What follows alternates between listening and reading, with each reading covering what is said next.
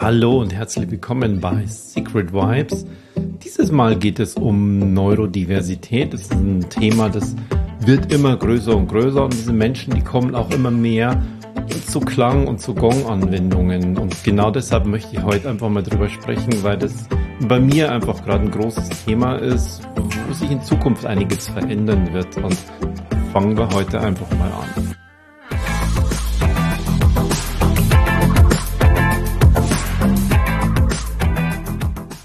Ja, neurodivers ist wieder, es ist wieder irgendwie so ein, so, so, so ein neues Hype-Ding. Kann man nicht die Dinge einfach mal so belassen, wie sie sind?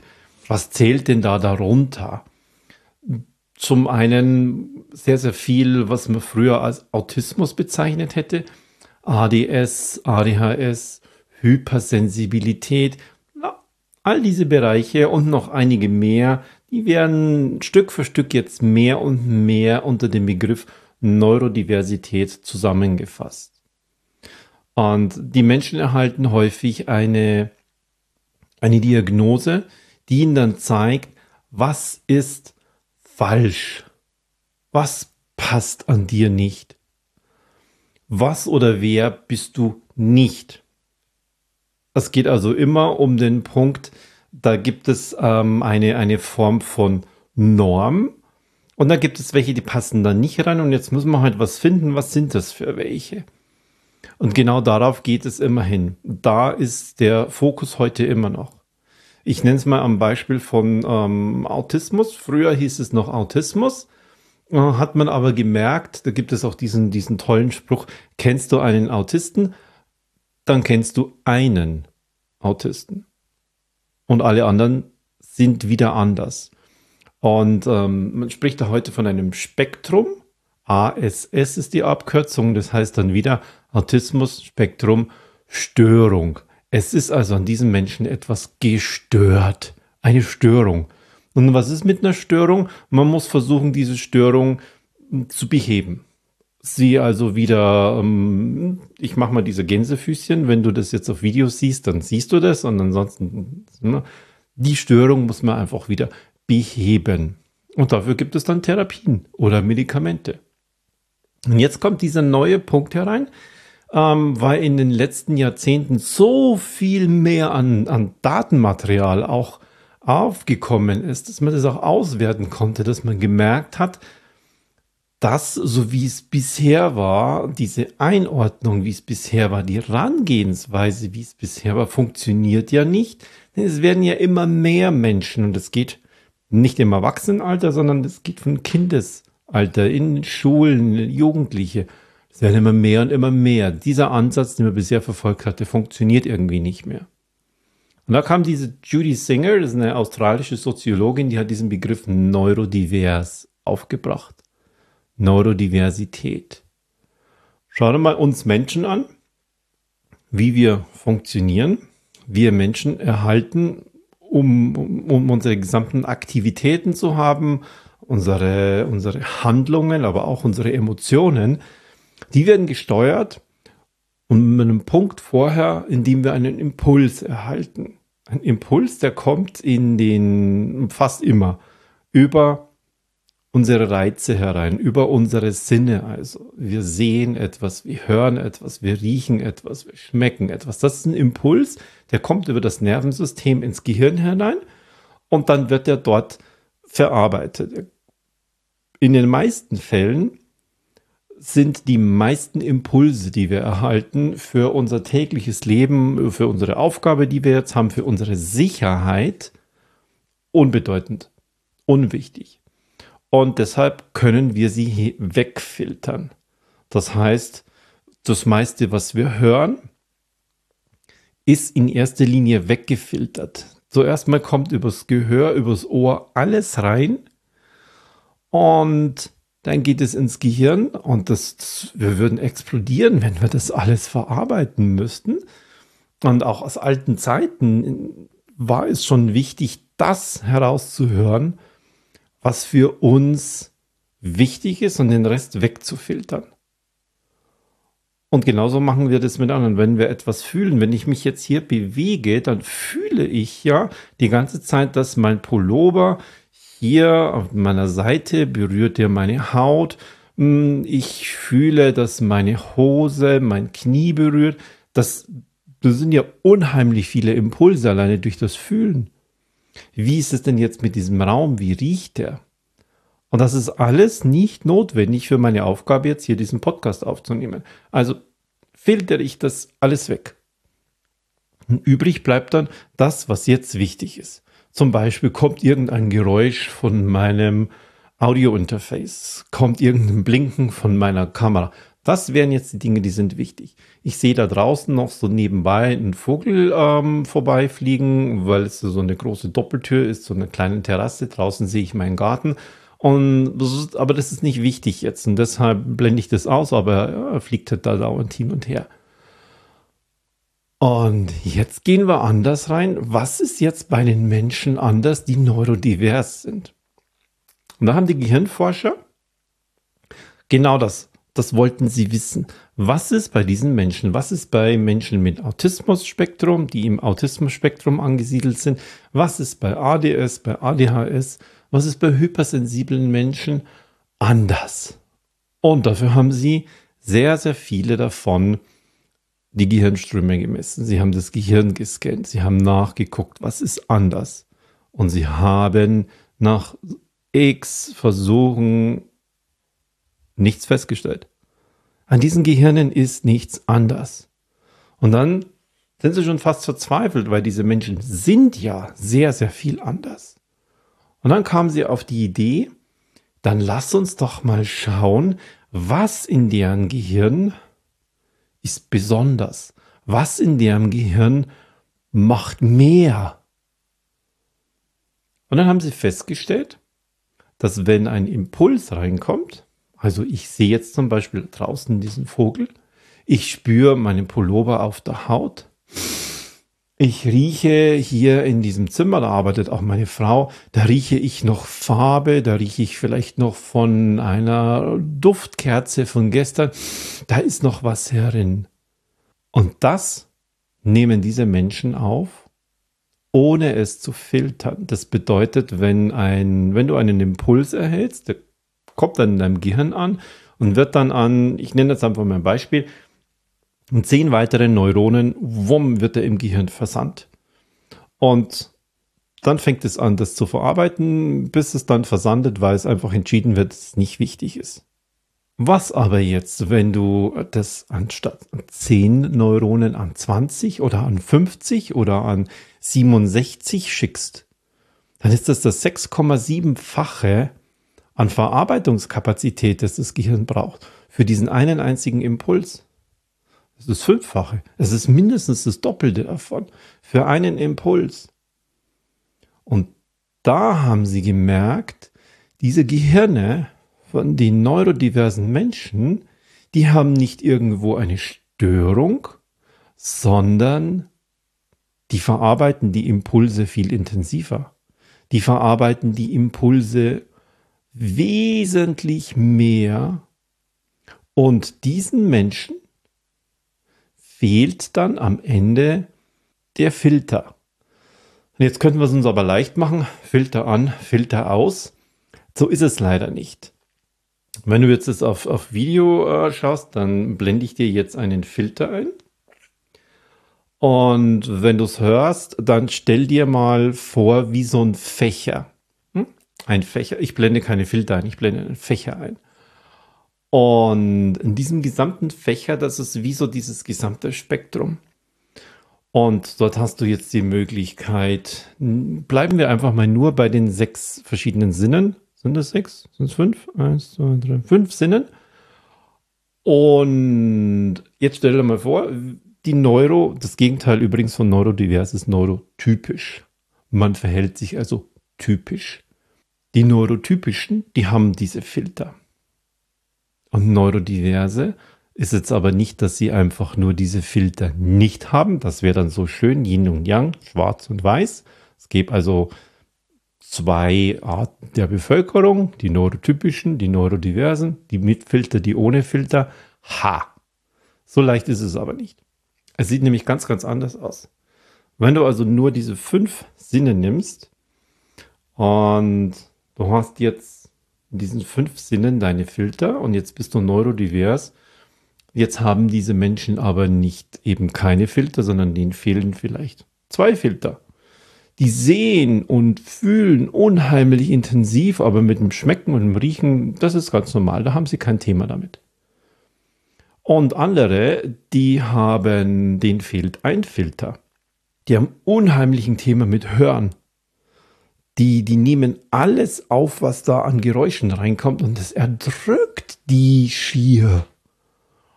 Und deshalb, deshalb ziehen die sich dann total zurück. Andere Menschen haben Filter nur in bestimmten Situationen, dass sie ihnen fehlen. Wenn sie zum Beispiel in einer ungewohnten Situation sind, in der Fremde, irgendwo, wo sie nicht ihre gewohnte Umgebung haben, dann auf einmal ist diese, dieses Angstzentrum im, im, im Gehirn so hochgefahren, dass es überall nach Gefahr guckt und dann sind diese Filter ausgeschaltet und dann kommt auf einmal alles rein. Deshalb sind diese Menschen zum Beispiel ungern unter anderen, also in der in, in, in Unbekannten draußen, sondern sie sind lieber bei sich zu Hause, in den eigenen vier Wänden, im eigenen Haus wollen immer den gleichen Weg gehen, wollen immer, wenn sie noch in die Schule gehen, ein gleicher Platz, gleiche Lehrer, bitte nichts umdekorieren, bitte nichts anders machen. Dann können sie das irgendwie regulieren. Wieder andere haben alle Filter, aber ein bisschen runtergefahren. Und jetzt merkst du schon, da ist eine unheimliche Diversität da. Man kann da nicht sagen, hm, du bist jetzt ähm, sehen, fühlen, schmecken ungefiltert. Das ist nicht der Fall, sondern das ist so eine, eine Vari Variantenreichtum, so eine Diversität. Und genau darum geht es, dass diese Neurodiversität nicht bedeutet, da ist jetzt eine Störung da. Störung, da ist was gestört, dein Filtersystem ist gestört, sondern das bedeutet, sie haben im Gegenteil das gleiche menschliche Gehirn, das aber viel, viel mehr verarbeitet. Das ist wie wenn du zwei gleiche, ich bin jetzt ein Mann, ich, ich mache mal Autovergleiche, zwei gleiche Autos hast, gleiche Baureihe, nur das eine Auto, also beide fahren sie so, so ein ganz normales Auto, so ein hm, VW Golf, irgendwie sowas in diese Richtung. Und ähm, mit dem einen, da wird so gefahren, so 120, 130, und mit dem anderen, Fährt jemand immer am oberen Drehzahlbereich, also mit dem zweiten Gang, so bis auf Tempo 70, 80 hoch. Das Auto fährt Maximum 210, aber fährt damit, wo es auch nur geht, immer so 190, 195. Immer am oberen Anschlag. Aber das schafft das. Denn das ist innerhalb des Verarbeitungs, das ist innerhalb des Leistungsspektrums. Aber gleichzeitig ist es so, dass es irgendwo einfach mal zu viel wird dass es irgendwo einfach nicht, nicht mehr schafft.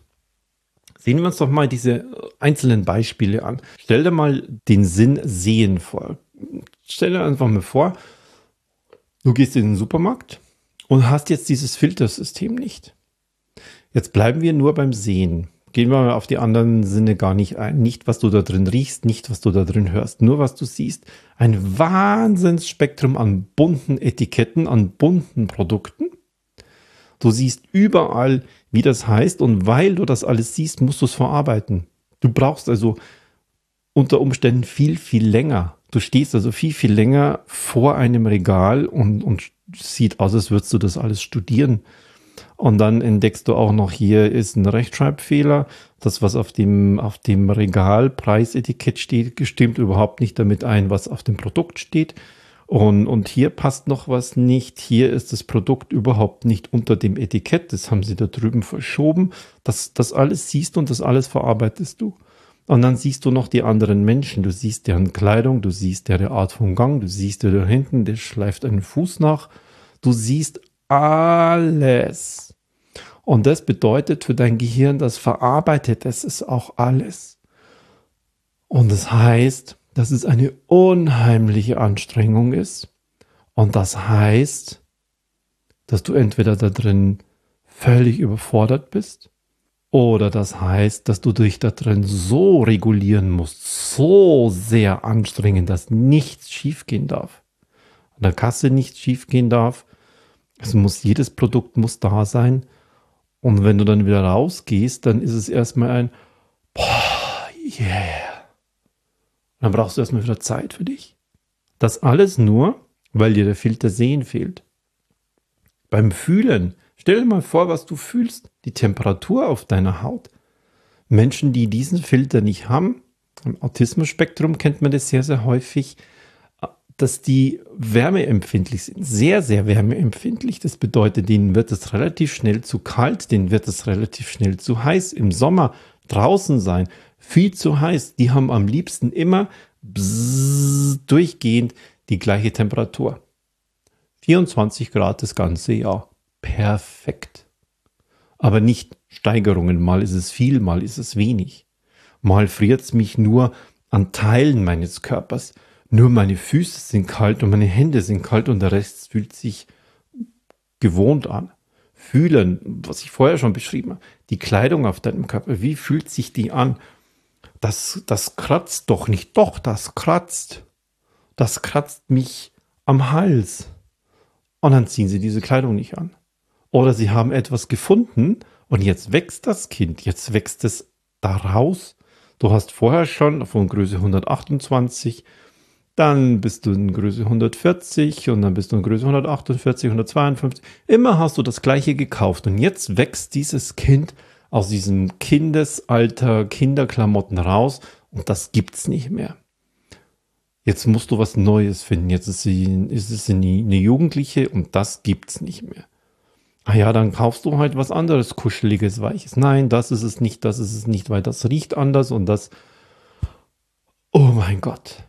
Fühlen auf der Zunge. Gar nicht schmecken, sondern fühlen. Konsistenz ist sehr, sehr wichtig. Konsistenz von Essen. Wie, wie ist es? Das ist zu hart, das ist zu weich, das zerfließt ja. Und da könnte ich jetzt ewig weitermachen, nur mit dem Fühlen. Wie schmecken sie denn? Wenn du Essen, wenn du ähm, Essen selbst kochst, dann hast du verschiedene Zutaten. Du hast Karotten, du hast vielleicht Kartoffeln, du hast einen Kohlrabi, du hast ein bisschen Lauch, du hast noch ein paar Selleriewürfel. Das alles würfelst du, machst es zusammen und dann wird daraus zum Beispiel eine Gemüsesuppe. Dann machst du noch Gemüsebrühe hinein. Zum Feinanschmecken tust du noch ein bisschen Salz dazu und es gibt vielleicht ein Brot dazu oder vielleicht gibt es auch keins, weil die Kartoffeln, die nähern dich ja auch schon ganz gut. Und jetzt hast du Karotten, die schmecken heute anders wie die von, von einer Woche. Das ist ein Naturprodukt. Die Kartoffeln, die sind die gleichen. Die hatten wir letzte Woche schon hier.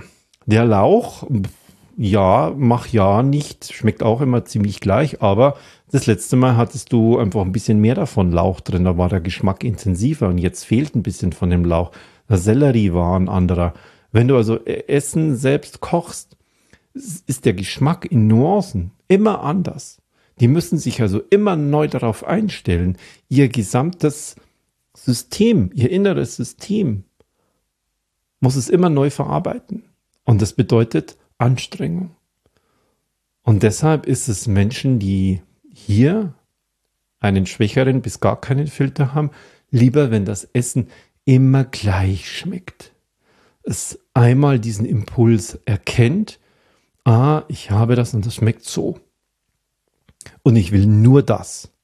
Und wenn es das von dieser Firma nicht gibt, wenn es die Pizza von der Firma nicht gibt, wenn es den Joghurt von der Firma nicht gibt, dann esse ich keinen anderen Joghurt.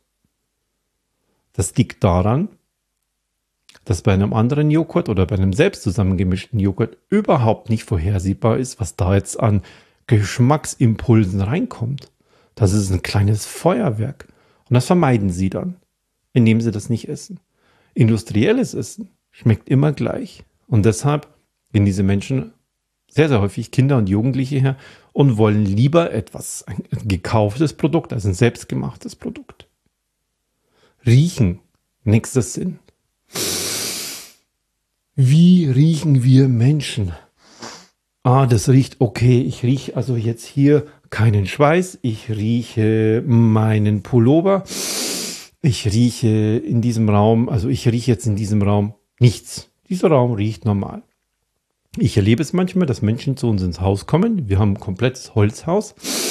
Und dann riechen die da was. Die riechen jetzt natürlich nach zehn Jahren nicht mehr das Holz. Sie riechen keinen Leim, sie riechen kein Wachs, aber sie riechen irgendwie Natürlichkeit. Sie verbinden den Geruch unseres Hauses mit Natürlichkeit. Wir riechen da schon längst nichts mehr, weil wir haben diesen Filter drin. Wenn du in ein anderes Auto einsteigst, ist dir das bestimmt schon mal aufgefallen. In einem anderen Auto riecht es immer anders als in deinem Auto. Jetzt stell dir mal vor, du hast es in jeder Situation, in jedem Raum, mit jedem Menschen, mit dem du in irgendeiner Form in, in Austausch gehst. Wenn du jetzt in einer Familie bist, hast du immer die gleichen Menschen. Du weißt, wie diese gleichen Menschen riechen. Und wenn jetzt bei einem davon etwas nicht stimmt, es ist sofort ein Alarmsignal, es ist sofort ein, hey, wie riechst denn du? Was ist denn mit dir? Hast du ein neues Deo? Hast du ein neues? Und da kommt's schon. Welche Produkte kannst du denn dann nehmen? Es muss immer das gleiche Deo sein. Es muss immer das gleiche Shampoo sein. Es muss immer, und zwar mit immer meine ich nicht, ja, wir kaufen ja sowieso immer das gleiche Shampoo und das gleiche Duschgel. Sondern andersrum ist es, ja, wenn wir mal im Urlaub fahren, wir übernachten mal im Hotel und dann ist es halt mal ein anderes und zu Hause habe ich wieder meins. Nein. Wenn es das nicht gibt, gar keins. Ist nicht. Ich, ich, ich, tue nicht mit irgendeinem anderen. Ich benutze kein anderes Shampoo, das riecht anders. Wie ist es draußen in der Natur? Warum gehen wir nicht so gerne raus in die Natur? Ja, weil wir da nicht wissen, was da an Gerüchen kommt. Wie ist es in der Stadt? Was sind da alles diese Menschengerüche? Die Gerüche von vielleicht Abfällen, die wir nicht riechen, die Gerüche von Straßenverkehr, das wir kaum noch riechen, die Gerüche in der Luft, kommt da vielleicht ein, Wind mit rein? Das ist so viel. Und dann schließlich das Hören. Was kannst du alles hören? Geräusche, Töne. Das können so feine Geräusche sein wie Essgeräusche. Du sitzt mit jemandem in der, in der Bahn, du hast deine eigenen Familienmitglieder und dein Jugendlicher beschwert sich über, über das Geschwister, weil es schmatzt. Du hörst, dass der Vater den Löffel zu laut in den Teller eintaucht. Du hörst, dass die Mutter beim Schneiden mit Messer und Gabel auf dem Porzellanteller quietscht. Das quietscht doch überhaupt nicht. Doch, das ist total laut, wie ihr esst. Ja. Und das alles zusammen hat kaum ein Mensch, sondern sie haben in bestimmten Bereichen Filter, die sind, stell dir mal vor, 100% Filter wäre neurotypisch, der eine hat 80 Prozent, der andere hat 20 Prozent, der andere hat ähm, zu Hause 60 Prozent Filter und draußen in der in, in den ungewohnten fremden Umgebung hat dann nur 20 Prozent Filter. Wird alles reingenommen. Und das in Situationen wie in zum Beispiel in der Schule. Die Kinder jeden Tag was anderes an. Sie sehen also was anderes. Sie riechen anders. Sie haben anderes Essen mit dabei. Das ist so unheimlich viel und da muss man sich, das muss alles verarbeitet werden. Und dann soll man sich auch noch auf das konzentrieren, was die Lehrerin da draußen sagt. Wo doch da draußen gerade vielleicht ein Vogel vorbeifliegt, wo ich mich gerade äh, drüber wundere. Ähm, oder ich, ich höre, das stört mich total, das Geklapper mit dem Bleistift von einer Schülerin zwei Bänke weiter vorne. Das alles muss erstmal aufgenommen und verarbeitet werden. Und in dieser Zeit sagt die Lehrerin etwas, das ist nicht möglich, dass man das aufnimmt, dass man das verarbeitet, dass man dann vielleicht auch noch eine Frage beantworten kann. Das geht einfach nicht. Und die Reaktion darauf ist dann, ist nicht ein gesamtes Lebensreaktion, sondern es sind immer Situationen. So eine Situation kann mal mehrere Stunden dauern, wie zum Beispiel ein Schulvormittag. So eine Situation kann mal 15 Minuten dauern, wie der Einkauf im Supermarkt. So eine Situation kann man nur drei Minuten sein. Jemand klingelt an der Tür und ich habe gedacht, das wäre jetzt mein Bruder, den mache ich auf und jetzt steht ein Postbote davor und der bringt ein Paket und das muss ich jetzt, was, was, was, was will der von mir?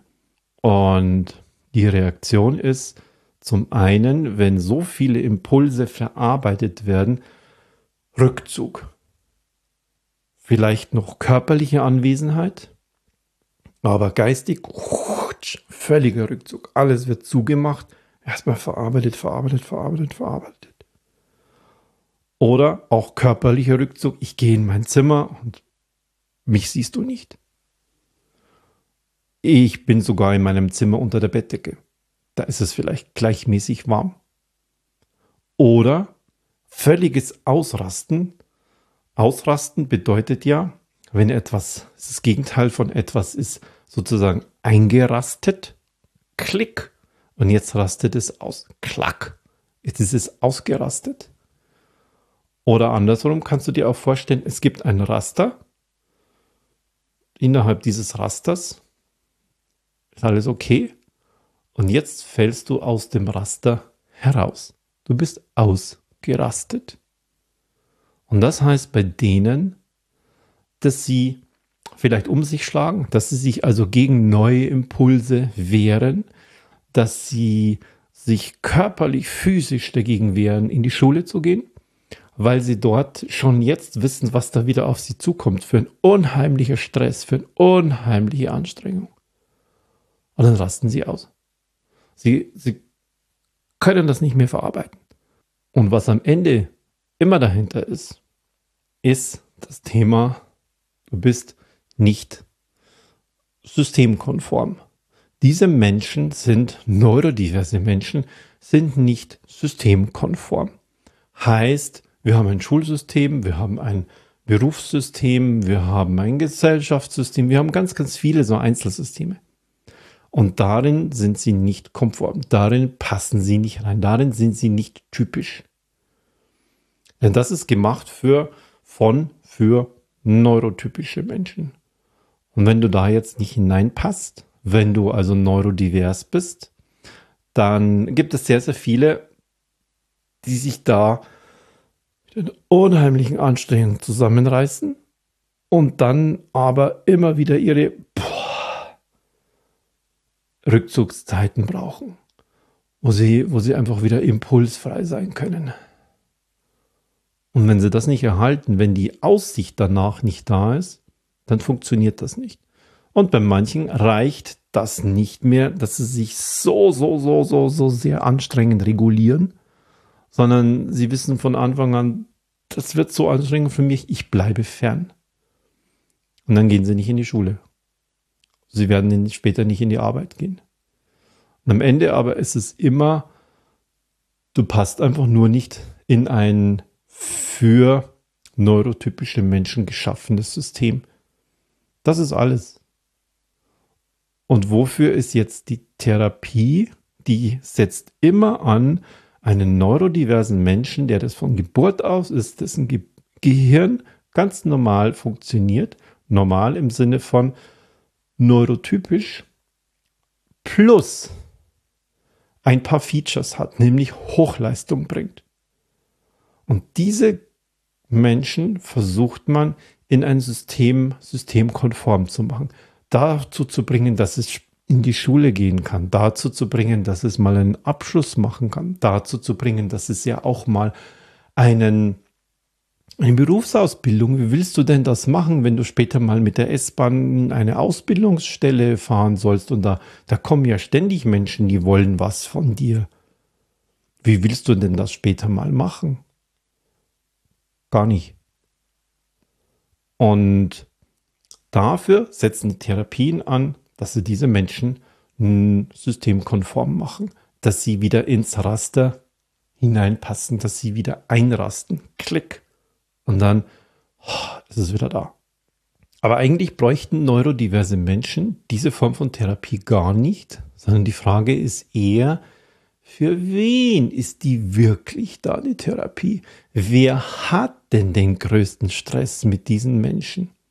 Sind es die Neurodiversen selbst? Oder ist es ihre direkte Umgebung? Sind es die Eltern? Ist es die Familie? Sind es die Lehrer? Ist es das soziale Umfeld? Sind es die Verwandten? Du kannst deine Tochter nicht mit zum 50. Geburtstag vom Opa mitbringen, zum 70. Geburtstag vom Opa.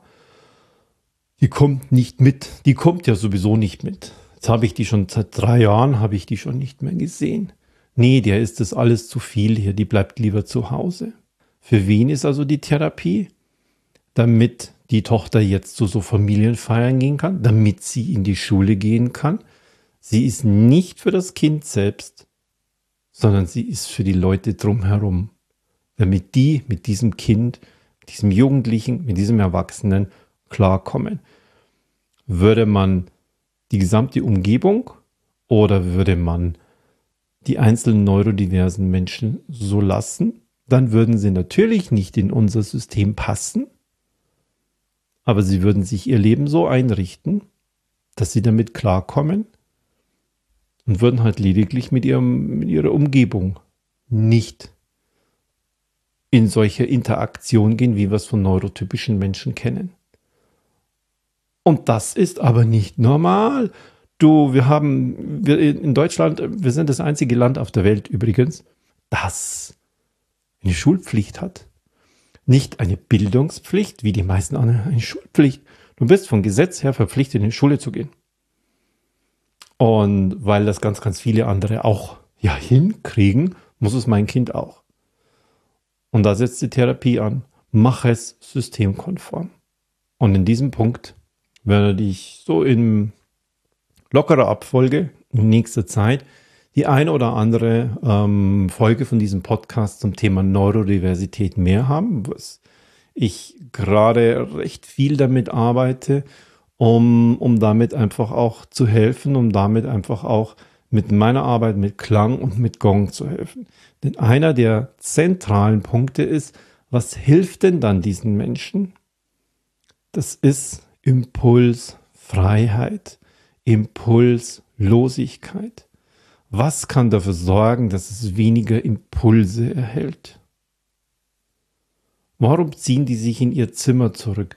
Dort ist alles, was sie kennen, gewohnt. Sie kennen es. Das bedeutet, es besteht keine Gefahr. Sie müssen nichts Neues verarbeiten. Es ist alles da. Der Geruch ist da. Computer steht an der gleichen Stelle, das Bett steht an der gleichen Stelle, alles ist bekannt. Deshalb ziehen sie sich zurück, um weniger Impulse zu erhalten. Und genau da setze ich mit Klang und mit Gong an. Sie erhalten einen Impuls, aber das ist immer der gleiche. Ich spiele mit dem Gong immer das gleiche. Und sie wissen vorher, was sie erwartet. Und da gehe ich das nächste Mal näher ein, wie kannst du das darauf aufbauen? Wie kannst du damit arbeiten? Aber fürs Erste ist jetzt so Neurodiversität, neurodivers. Hm, wenn du dir für dich als erstes einfach mal merkst,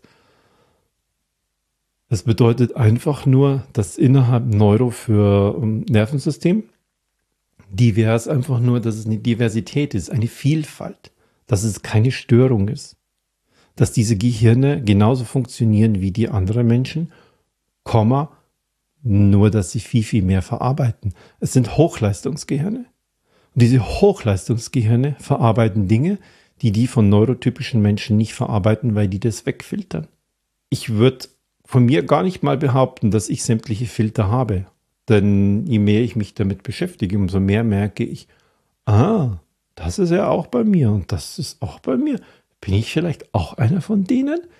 Ich weiß es noch nicht, aber ich werde dich dran halten, was ich an mir selbst entdeckt habe, gemerkt habe, wo ich selbst nicht so ganz gesellschaftskonform bin und welche Auswirkungen das auch hat. Wie ich damit auch arbeiten kann und wie wir damit auch mit dem Gong, mit Klang, mit Schwingung einfach für solche Menschen da sein können.